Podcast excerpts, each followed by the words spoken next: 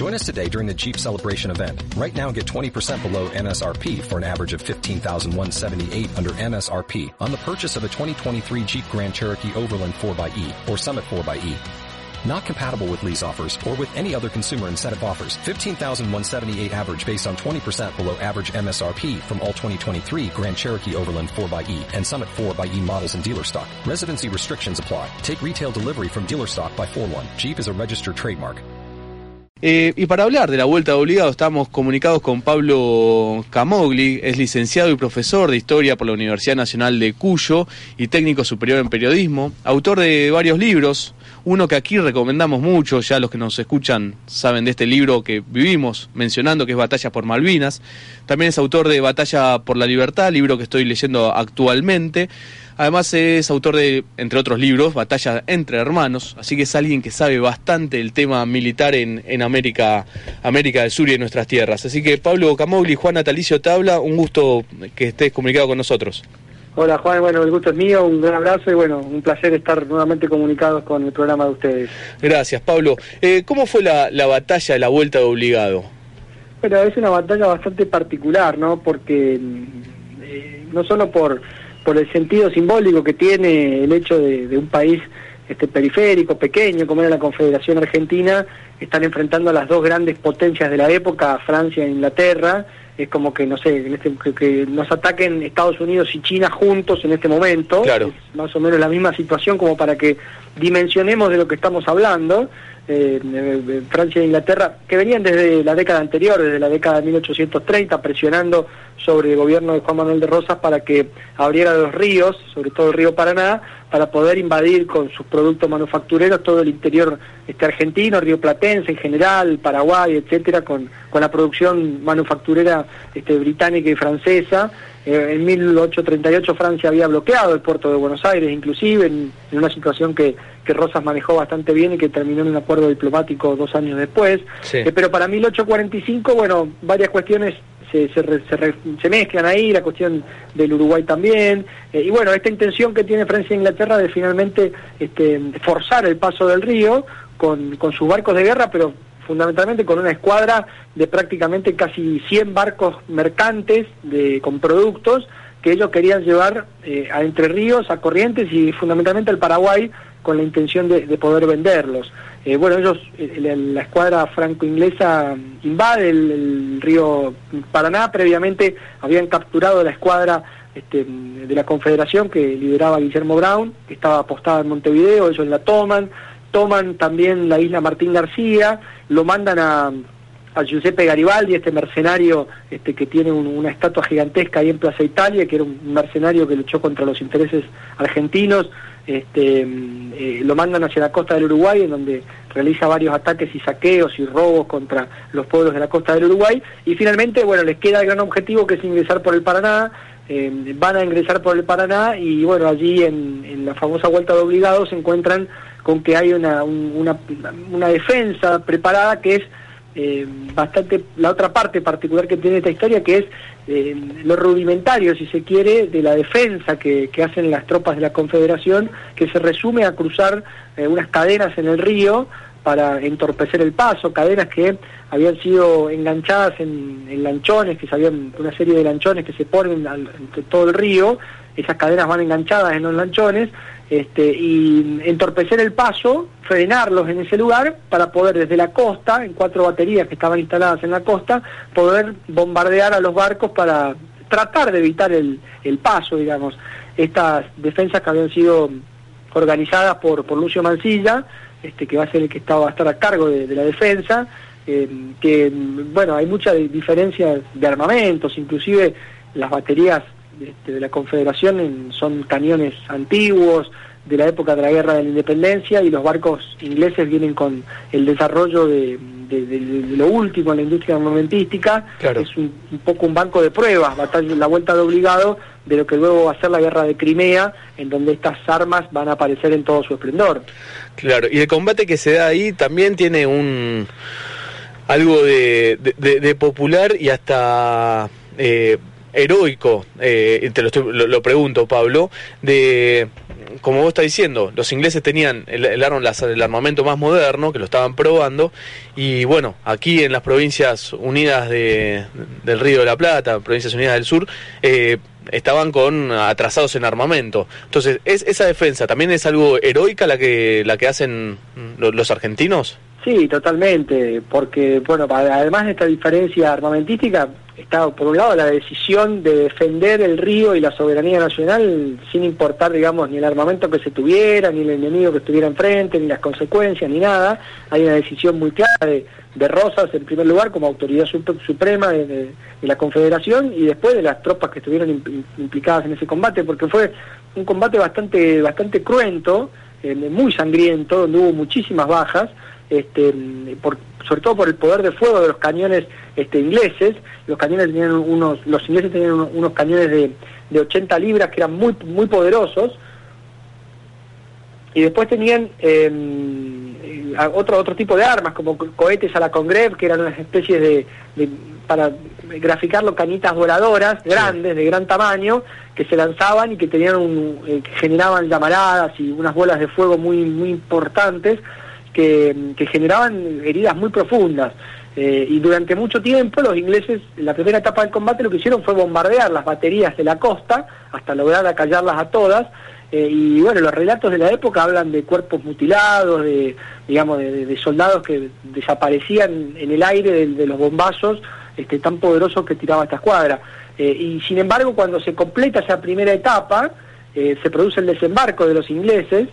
y los franceses, las tropas de infantería que tenían sobre la costa, eh, y, en vez de replegarse las tropas, Mansilla lo que hace es carga nuevamente al frente con, con la tropa que tenía, que era eh, gente del batallón de patricios y, la Guardia Argentina, o sea, lo que sería el ejército regular, por decirlo de alguna manera, pero después el grueso de la, tropa eran milicias, milicias de la zona, de San Nicolás, San Pedro, este, del, digamos, del norte de la provincia de Buenos Aires, de algunos del sur de Santa Fe, no eran eh, tropas regulares con, con, larga experiencia militar, eran más bien tropas este, de milicias que eran las que se solían utilizar mucho en, en la época. Y sin embargo, bueno, hay una gran resistencia, este, de hecho Mancilla va a ser herido gravemente en la acción, eh, y bueno, el combate se resuelve sobre el final de la jornada, ya cuando no los patriotas no tienen más este, más eh, armamento. Claro, más posibilidades en términos armamentísticos de sostener la lucha frente a los ingleses que bueno habían cortado las, las, cadenas, habían acallado las baterías y ya habían desembarcado en tierra. ¿Cuánto duró aproximadamente la, el, el combate? El combate duró todo el día, ¿eh? desde la mañana temprano hasta eh, digamos, eh, a las 9 de la mañana aproximadamente se, se inició el combate porque si mal no recuerdo, hubo al principio de la mañana estaba bastante brumoso eh, y por eso no pudo empezar más temprano. Estamos hablando de ya el 20 de noviembre, o sea que aparece temprano. cerca de las 9 de la mañana comenzó el combate y duró hasta la tardecita, eh, hasta, hasta la noche estuvieron eh, combatiendo. Este, cuando cerca del mediodía aproximadamente, o pasado el mediodía, lograron acallar las baterías de, la costa y ahí se produce, bueno, lo que yo te decía del desembarco, que tuvo mm, varias eh, como varias oleadas digamos no un primer ataque sobre un lugar que fue rechazado y después un segundo ataque que es el que logra desembarcar y bueno finalmente a eso de, las 19 horas Mancilla da la orden de, retirada este, herido como te decía en, una costilla por una por una esquirla y, bueno ahí recién los ingleses logran logran tomar el, eh, las baterías y lograr pasar arriba arriba eh, y otro dato importante es eh, siempre hablamos de vuelta de obligado, pero no fue la única batalla que tuvieron que librar los ingleses y los franceses en ese avance por el río Paraná. Claro. Que prácticamente todos los, todos los puertos que ellos querían tocar había una resistencia armada, de hecho, durante la marcha les tiraban con, fusiles o con cañones y tenían, les tiraban a su paso, por más que no, no tuvieran un, este, un resultado práctico importante, tenía era un resultado simbólico de decirle, bueno, nosotros acá no los queremos y les vamos a, los vamos a rechazar con lo que tengamos.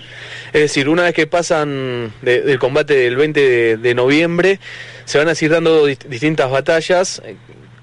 contra la, flota británica francesa. Eh, a lo largo, ¿hasta dónde va a llegar la flota?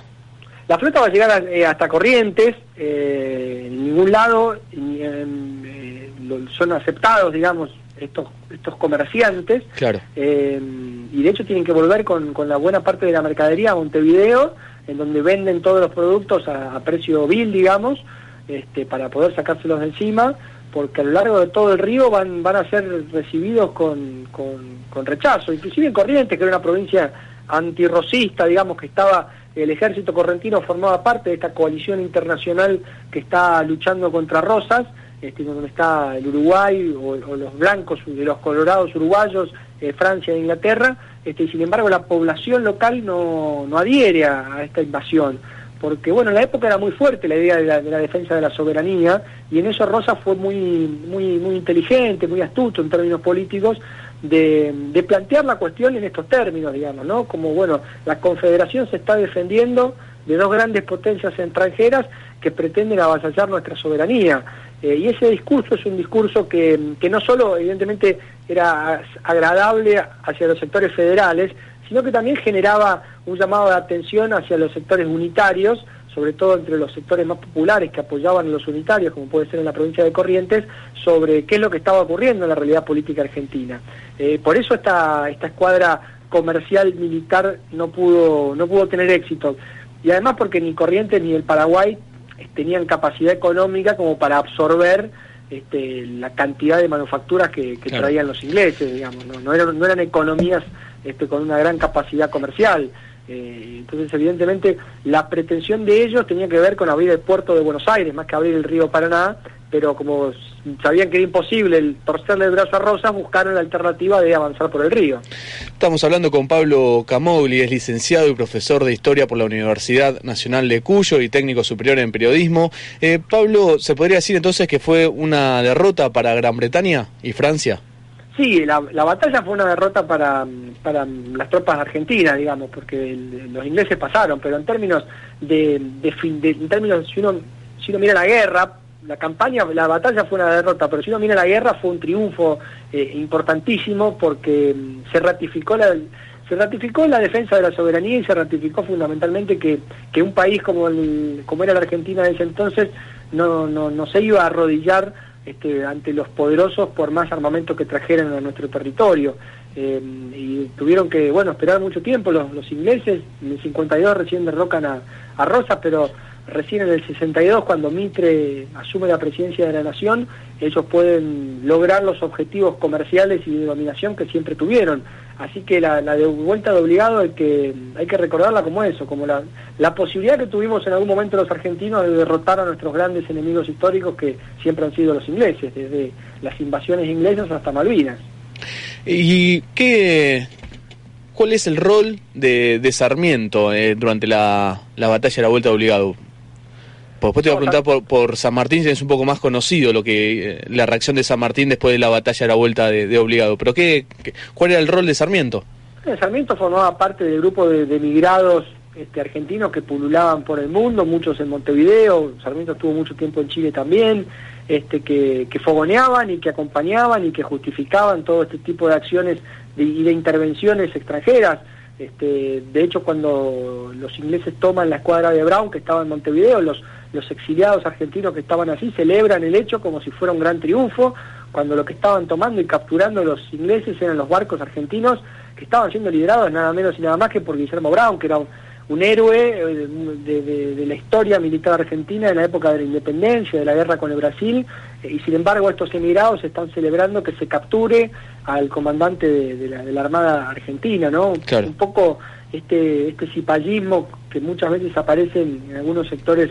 dominantes en la sociedad argentina, ¿no? La de celebrar las derrotas de nuestro país este, como, como si eso fuera algo para festejar. Claro. Y bueno, Sarmiento formaba parte de ese grupo. Sarmiento en esta etapa todavía era, era si se quiere, joven, eh, no, pero sí lo que hacía era un gran difusor. De, de, de, de, todo el discurso antirrocista y anticonfederación este, a nivel a nivel mundial y de, y de reclamar fundamentalmente la intervención armada de las potencias extranjeras para echar al dictador, este, al tirano, como lo, lo denominaban a Rosa. Claro. ¿Y está bien que se festeje el 20 de noviembre el Día de la Soberanía? Sí, yo creo que sí, porque bueno, es un... Eh, vuelta de obligados, vuelta de obligado refleja eso, digamos, la, la defensa de la soberanía por sobre todas las cosas, independientemente del poder que nos enfrente y de, de la presión que se quiera ejercer sobre nosotros. Eh, yo, uno lo, lo, compara con lo que nos pasa ahora con los fondos buitres, digamos. Eh, todos, todos, muchos dicen, este, no, hay que negociar con los fondos buitres, aceptar sus condiciones porque, bueno, ellos tienen mucho poder, manejan el mercado financiero mundial, te pueden generar inestabilidad en la economía, mirar lo que nos pasa en el país, con las dificultades que tenemos en la economía, es mejor arreglar con ellos, eh, pero vos a la hora de defender la soberanía no podés este, especular con quién es el rival que tenés enfrente. Vos tenés que dar la batalla, porque si vos renunciás a la soberanía, estás renunciando a tu condición de, país y de, y, ciudadanía. Entonces, eh, eso es un poco lo que hizo Rosas. Para Rosas era muy fácil sentarse a negociar con Inglaterra, con Francia, decirle, bueno, ustedes que quieren, listo, acordamos, y Rosas se quedaba como presidente eterno de la Argentina seguramente, pero hubiera, ganado, hubiera obtenido el repudio de, las mayorías que lo sostenían en el gobierno este, y no, no hubiera quedado en la historia como un gran defensor de la soberanía nacional, a diferencia de otros, otros personajes que, que por cierta historiografía son presentados como los grandes ejemplos de nuestro país, pero que seguramente a la hora de hablar de soberanía jamás hablaríamos de, de o de Sarmiento o de Roca, este, porque bueno, su concepción de la soberanía eh, poco tenía que ver con, con este hecho de, vuelta de obligado. Eh, Pablo, quiero agradecerte por el tiempo, sos nuestro referente en tema de batallas de historia, eh, somos seguidores de tu libro y aquí recomendamos mucho, mucho tu, libro Batallas por Malvinas, así que siempre es un gran gusto y honor hablar con, con vos. Muchas gracias por tu tiempo. Dale, dale, bueno, muchas gracias, y te agradezco mucho y bueno, un abrazo grande y cuando gusten seguimos hablando de, estas batallas que nos hicieron soberanos, ¿eh? un país soberano como somos. Seguramente te volveremos a molestar. Muchas gracias, Pablo. Dale, listo, hasta luego. Hasta luego. Hablamos con Pablo Camogri, es licenciado y profesor de Historia por la Universidad Nacional de Cuyo y técnico superior en periodismo.